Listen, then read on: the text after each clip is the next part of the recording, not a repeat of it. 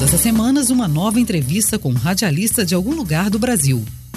Esta série mostra histórias atuais do rádio enquanto elas estão acontecendo.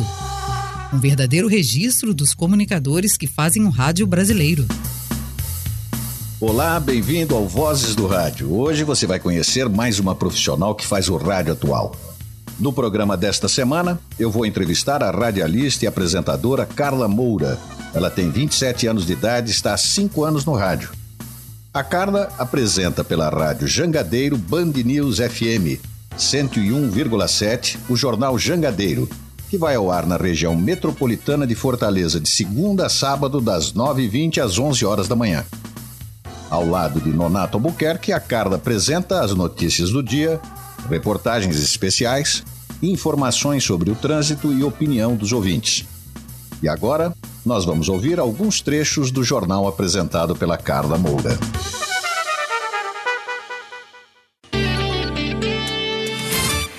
Agora, na Jangadeiro Band News FM, Jornal Jangadeiro, com Nonato Albuquerque e Carla Moura.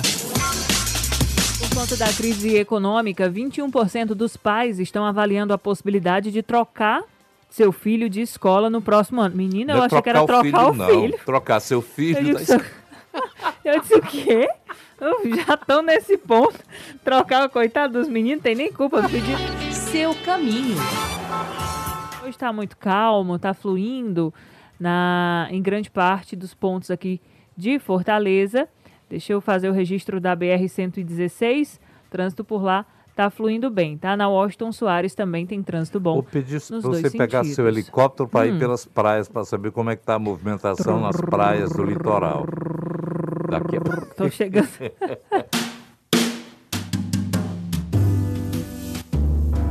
Carla, é um prazer receber você no nosso programa. Obrigado pela atenção com a nossa produção e por ter aceito o nosso convite. Muito bem-vinda, tudo bem? Tudo em paz, Walter. Eu que fico muito feliz escutando aí de forma antecipada o timaço de radialistas com que vocês já conversaram. Eu estou lisonjeada de fazer parte disso. Como você falou, eu tenho aí cinco anos de rádio, né? Em comparação com tantos outros radialistas, eu costumo dizer que estou ainda dando os primeiros passos, né? Mas tenha certeza que a sua história é muito importante a todos os radialistas. Você, embora jovem, tem 27 anos, mas já tem uma boa experiência, são 5 anos de rádio. E você pode contar um pouco dessa sua história e como foi o seu início no rádio?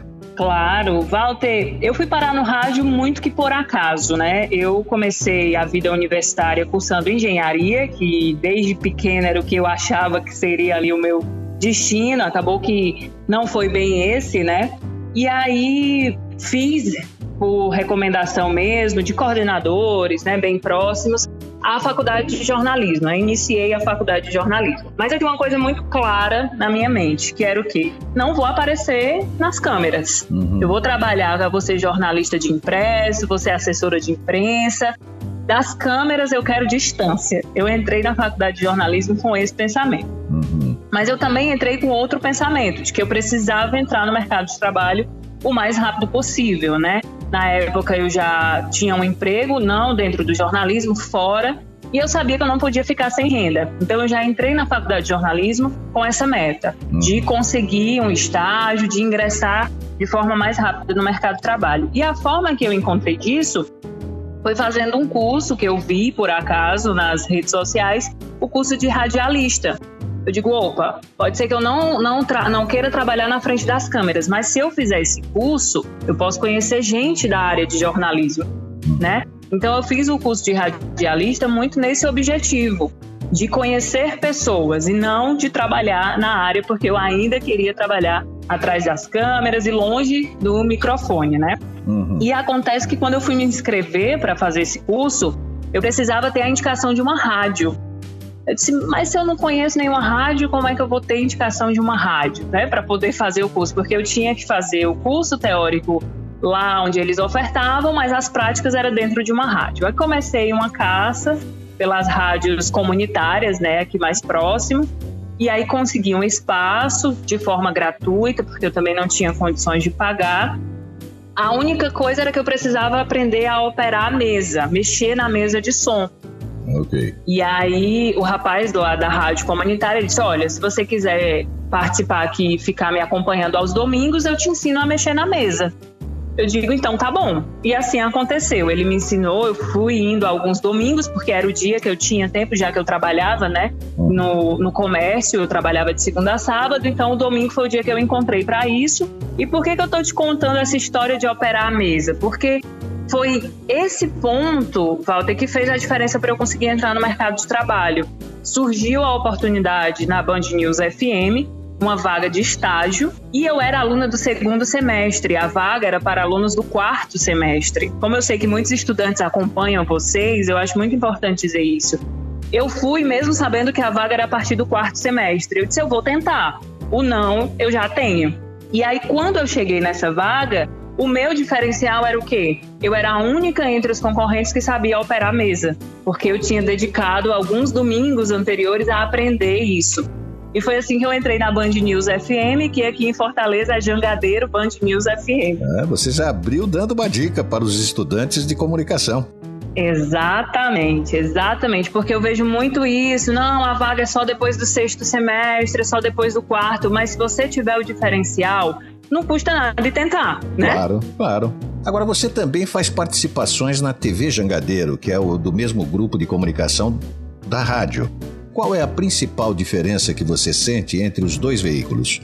Walter, eu digo que a rádio que me abriu as portas mesmo para a TV. Uhum. Porque na rádio pouca coisa é lida. Apesar da gente trabalhar muito com notícia e obviamente a gente faz um roteiro, na rádio, metade do tempo é improviso, porque a gente recebe muita demanda de ouvinte, reclamação ali em cima da hora, é um acidente que acabou de acontecer, é um prédio como aconteceu há mais ou menos dois anos que desaba e a gente tem que dar informação ali em rede nacional em cima da hora. Então a gente aprende muito a improvisar.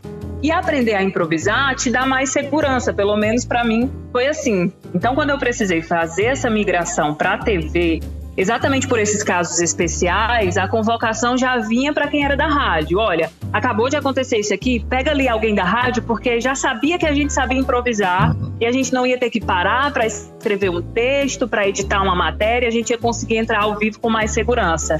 Então, todas as minhas participações iniciais na TV, Walter, elas foram muito baseadas em é agora, não tem tempo, só vamos. Então eu não tive muito tempo para ter medo, entende? Não tive muito tempo para dar espaço para a vergonha que eu tinha de aparecer. Eu peguei muito esse dinamismo do rádio e essa emoção ali de tô com, com o corpo quente, com a informação quente e vou simplesmente fazer o que eu já faço na rádio. E isso foi quebrando esse tabu que eu tinha com a televisão. O rádio ele te deu uma base de sustentação que pode partir para qualquer outra mídia. Muito, muito. Tranquilo, que bom. Agora, qual é a sua opinião sobre a regulamentação das mídias sociais e os efeitos que ela tem no jornalismo? Olha, Walter, eu, eu, eu parto do princípio que tudo tem que ser regulamentado, tudo tem que ser organizado e as regras precisam existir, principalmente quando a gente trata aí de mídias sociais, né? Uhum. A gente já enfrenta muito isso no jornalismo, que é o jornalismo amador, que é a pessoa vestir ali a blusa de sou, porque eu dou uma notícia, eu sou jornalista. E eu acho que as redes sociais, querendo ou não, acabaram dando mais espaço para isso. Isso tem um lado positivo, tem um lado negativo, quando a gente fala do amadorismo. Nem tudo é jornalismo. Eu acho que hoje em dia existe uma confusão muito grande em cima disso, né?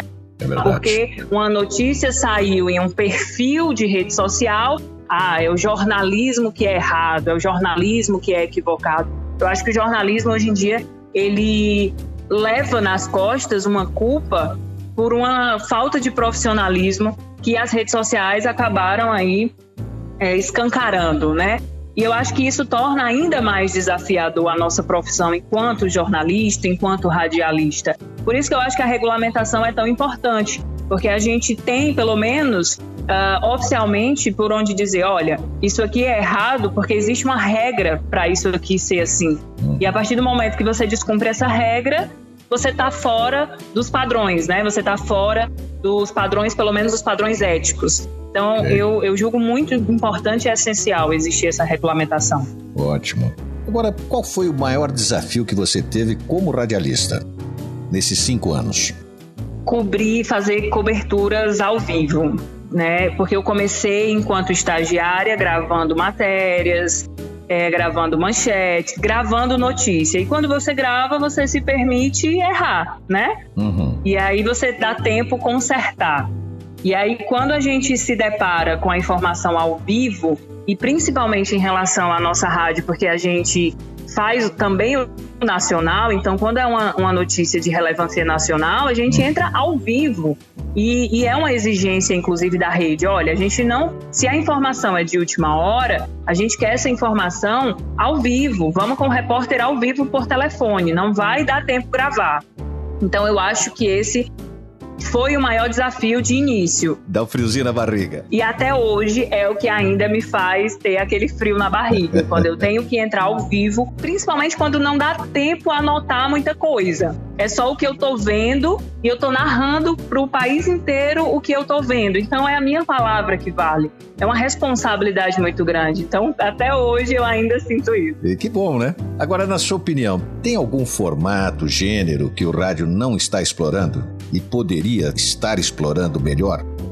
Olha, Walter, eu acho que a juventude, hum. eu acho que falta o rádio abrir mais espaço. Eu falo aqui do rádio tradicional, uhum. abrir mais espaço para a juventude, até para atrair. A gente tem hoje em dia o formato podcast, né? Que inclusive é esse que a gente está uhum. tá usando, e isso, querendo ou não, tem aproximado mais, né? Uhum. Os jovens, eles se sentem mais livres de falar e discutir sobre diversos assuntos, mas eu acho que falta essa migração no rádio tradicional, sabe? De ter ali, não obrigatoriamente emitindo uma opinião, até porque não, não tem idade para isso, não é preparado para isso, não tem uma base, um estudo para isso mas quem sabe questionando. Eu gosto muito quando lá no Jornal Jangadeiro chega ali um, um, às vezes até criança participa com a gente, sabe? Uhum. Quer pergunta uma coisa, quer saber, tira uma dúvida. Então eu acho que falta um pouco mais desse espaço. Sempre que a gente fala, traz uma reportagem, uma entrevista sobre tecnologia, sobre juventude, sobre as profissões do futuro, é já nessa tentativa de chamar mais a juventude para o rádio tradicional. Tá certo? É um segmento importantíssimo, né? Porque o rádio depende desse futuro. Exatamente, a gente precisa atrair. Agora, como é composta a sua equipe no rádio? Qual é a rotina de produção do seu programa? Nós somos hoje em dia em 13 pessoas, né? Entre âncoras. Eu sou âncora e apresentadora e editora do jornal, né? Então eu chego duas horas antes do jornal, vou colher as principais informações do dia, vou colher as informações do dia anterior, que foram produzidas essas informações pela equipe da tarde, que são normalmente informações mais frias, mas a gente vê o que, que a gente já pode atualizar para o dia. E nós temos um produtor que cuida, né, da, que chega um pouquinho mais cedo, antes do meu horário, Viu, Carla? Se você quiser colocar o nome dessas pessoas, fique à vontade. É sempre um prazer mencionar os radialistas, tá bom? Ah, perfeito. então nós temos o Caio, que é o produtor da manhã, chega uma hora mais cedo, né? Uhum. E ele já organiza a pauta dos repórteres. O primeiro repórter, que é o Rômulo, entra às sete da manhã. Uhum. O Rômulo normalmente é o repórter que vai para a notícia mais quente, né? Okay. É aquilo que está acontecendo, é uma manifestação, é um acidente, é, é, a visita, às vezes, de um ministro, a visita de um presidente, enfim. Uhum. Ele é o que está na notícia mais quente. E na sequência nós temos o Yuri, que está naquela apuração mais profunda, né? Ah, tá acontecendo, ao mesmo tempo que está acontecendo uma manifestação em tal lugar, eu preciso saber pelos bastidores o que é que está provocando aquela manifestação lá na rua. Uhum. Então vamos lá para a Assembleia Legislativa, vamos lá para a Câmara dos Vereadores para saber o que é que está sendo feito pelaquela categoria que está lá na rua. Esse é o papel do Yuri. Okay. É trazer essa informação por trás do fato, por trás do factual.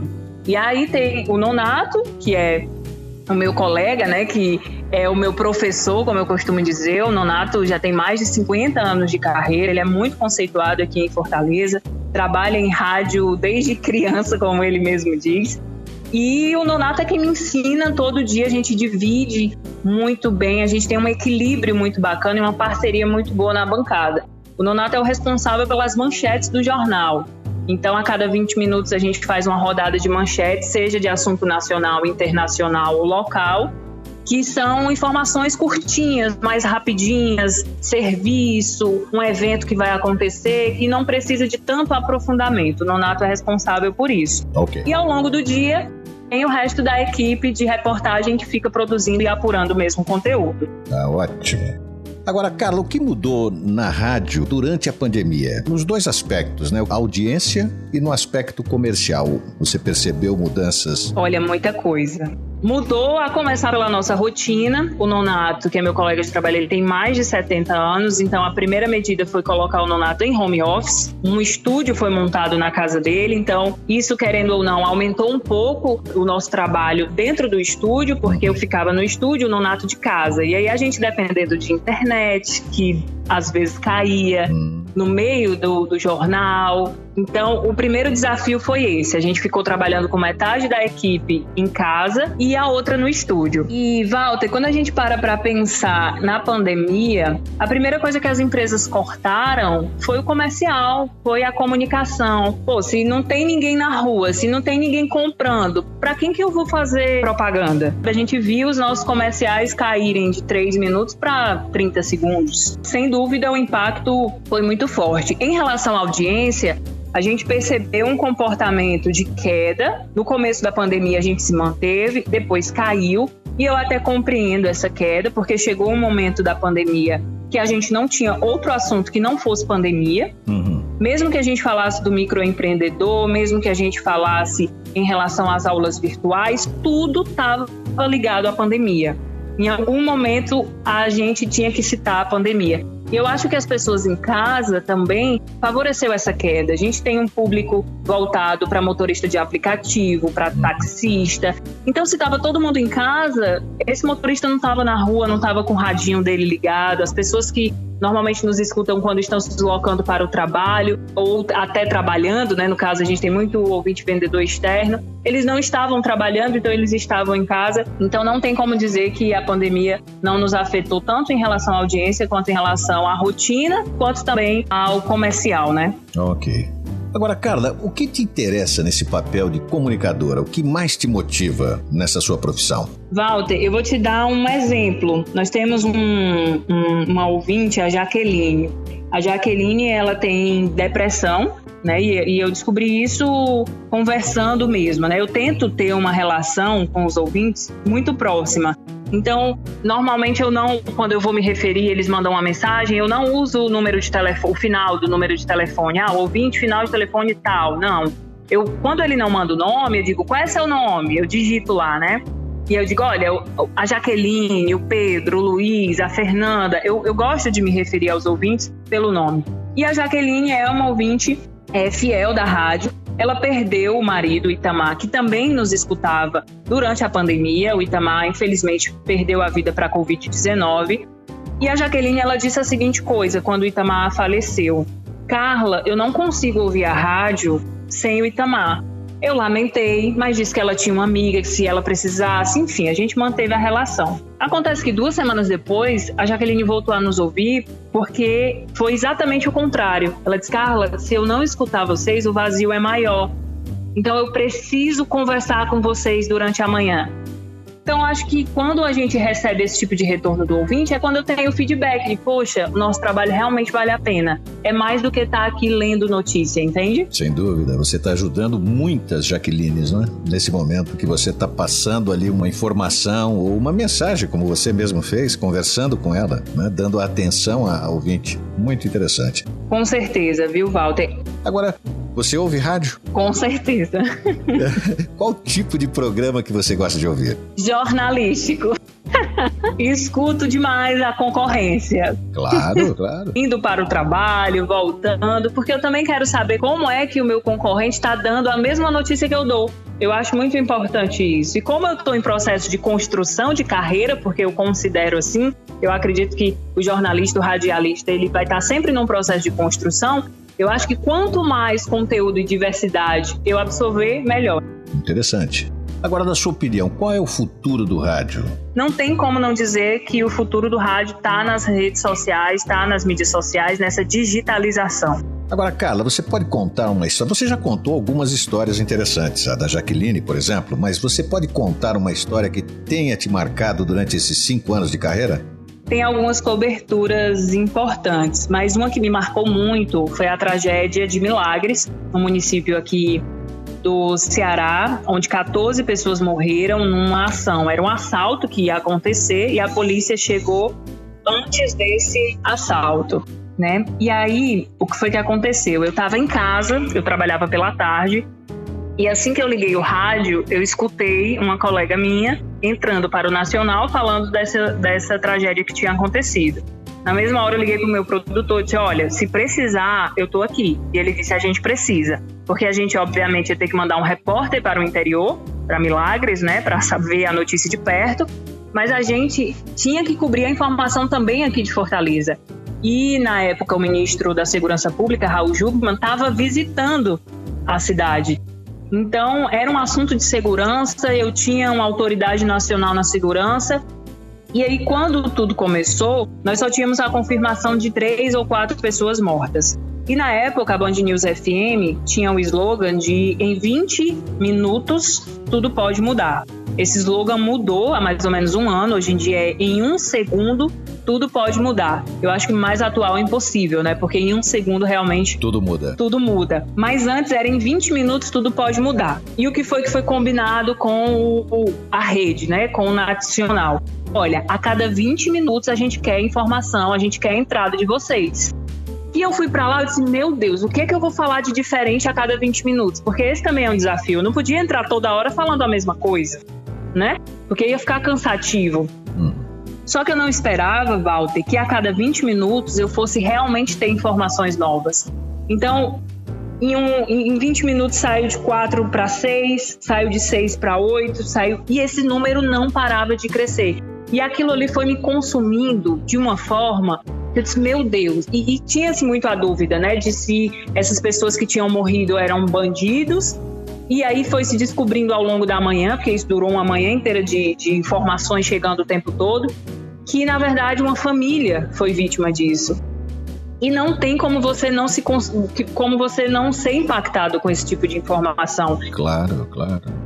Foi crescendo o número e depois era um, um pai e uma mãe e depois tinha uma criança e depois tinha uma avó. Então foi um dia que ficou marcado para mim na minha mente por isso, sabe? Porque eu vi aquele em 20 minutos tudo pode mudar. O slogan se materializou em uma matéria, não é? Exatamente. Carla, nós temos mais de 12 mil inscritos na escola de televisão, profissionais, estudantes de comunicação, e eles ficam atentos nessa hora. Você já deu algumas boas dicas. Agora, você teria alguma dica especial a eles? Fazer contato é muito importante e ser visto.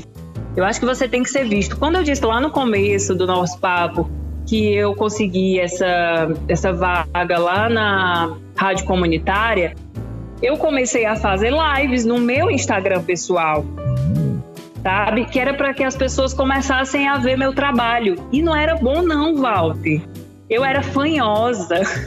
eu fiz um acompanhamento né, com, com a, com a audióloga, mas minha voz era ruim eu lia rápido demais, eu gaguejava demais, mas eu tava ali mostrando o meu trabalho. É, você se superou, porque está muito bem a sua voz, muito desenvolta. Parabéns.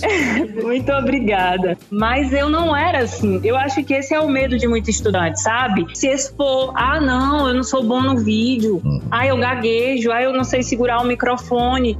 Ah, não, minha voz para rádio não funciona. Meu amigo, não é você que tem que dizer isso agora, não. É o profissional que vai lhe avaliar lá na frente. é, isso aí. Exato. Que essa é a principal dica, é ser visto. Principalmente agora com as redes sociais. A gente tem a famosa faca e o queijo na mão, né? Tem que se usar todas as ferramentas, é isso. E inclusive aquela ótima dica que você deu no início, que é você dedicou um tempo, finais de semana, para aprender a operar a mesa. E essa foi a diferença na sua contratação e hoje diferença na sua carreira. Exatamente. E é uma coisa que eu nunca ia aprender na faculdade, né? Se eu tivesse me limitado a apenas ficar na faculdade e não buscar um curso extra, porque eu ouvia muito. Claro. Ah, para que, que tu vai fazer curso de radialista? Quando tu se formar em jornalismo, tu vai poder atuar no rádio. Uhum. Eu digo, tá, mas a faculdade de jornalismo demora quatro anos para eu concluir. O curso de rádio eu concluo em seis meses, então eu consigo já começar alguma coisa no mercado de trabalho. Eu não sabia o quê, mas alguma porta aquilo ali ia me abrir. E realmente abriu. É isso aí, dedicação, empenho e chega lá. Para encerrar nossa entrevista, nós vamos para o quadro Roleta das Perguntas. Eita! Eu tenho aqui no meu computador hum uma roleta com 50 perguntas aleatórias. Eu vou disparar três vezes, você manda parar quando quiser. Sim. E a pergunta que cair eu faço para você. Tudo bem? Ai, que nervoso. Tá bom. Posso disparar? Pode. Ok, valendo. Para. Parei. Se você pudesse se transformar num personagem histórico, qual você seria e por quê? Personagem histórico. Iracema. Ah. Iracema é uma personagem histórica, né? Todo mundo conhece. E aqui no Ceará, principalmente, a gente tem esse elo muito forte, né? Com ela e com, com toda a história. Então, eu acho que seria, porque eu tenho muito orgulho de ser cearense. Acima de ser nordestina, eu tenho muito orgulho de ser cearense. Então, eu acho que é uma personagem que marca muito a literatura do Ceará e seria essa minha escolha. Boa resposta, bem respondida. Vamos para a segunda? Vamos lá. Ok, valendo. Para. Parei. Na sua opinião, como podemos fazer do Brasil um país melhor? Dando mais informação à nossa juventude, porque a juventude é o futuro. Então, se hoje a gente dá uma base de informação boa, informação política, informação econômica, informação social, eu acho que a gente garante um futuro pelo menos mais justo. Ótima resposta. Podemos ir para a terceira? Vamos lá. Ok, valendo. Para. Parei. Se você tivesse 30 segundos para descrever para os seus ouvintes motociclistas os benefícios de usar capacete, como você diria no rádio? Olha, você, amigo motociclista que saiu de casa hoje com destino ao seu trabalho, à sua faculdade, aos seus compromissos, eu tenho certeza que você quer voltar. Você não pode garantir a segurança no seu caminho, mas você pode tentar garantir seu retorno para casa em segurança. Então, use capacete de forma correta. Opa, parabéns! tá dado o recado a todos os motociclistas que estão nos ouvindo. Olha que nervoso essa roleta, viu? Mas passou bem na roleta. Carla, antes de encerrar, você quer falar mais alguma coisa hum. que eu não perguntei a você? Fique totalmente à vontade se você achar importante. Walter, eu queria agradecer mesmo pelo convite, dizer que eu me senti super à vontade. Eu sou muito defensora desse rádio comunicativo, desse rádio conversado. Eu não gosto dessa coisa quadrada, que a gente não pode sair ali do roteiro. E eu acho que a nossa conversa demonstrou muito isso, nosso papo foi muito bom. E é isso. Sempre que precisar, qualquer novo convite, eu tô por aqui. Que bom. Carla, mais uma vez, muito obrigado pela sua participação. Eu acabei de conversar com a radialista apresentadora Carla Moura, da Rádio Jangadeiro Band News FM 101,7 de Fortaleza, no Ceará. Muito obrigado a você que está ouvindo o nosso programa e se você gostou, compartilhe esse podcast. Ou conte para um amigo sobre ele. E não esqueça, Todos os sábados tem uma nova entrevista com um radialista de algum lugar do Brasil. Até lá!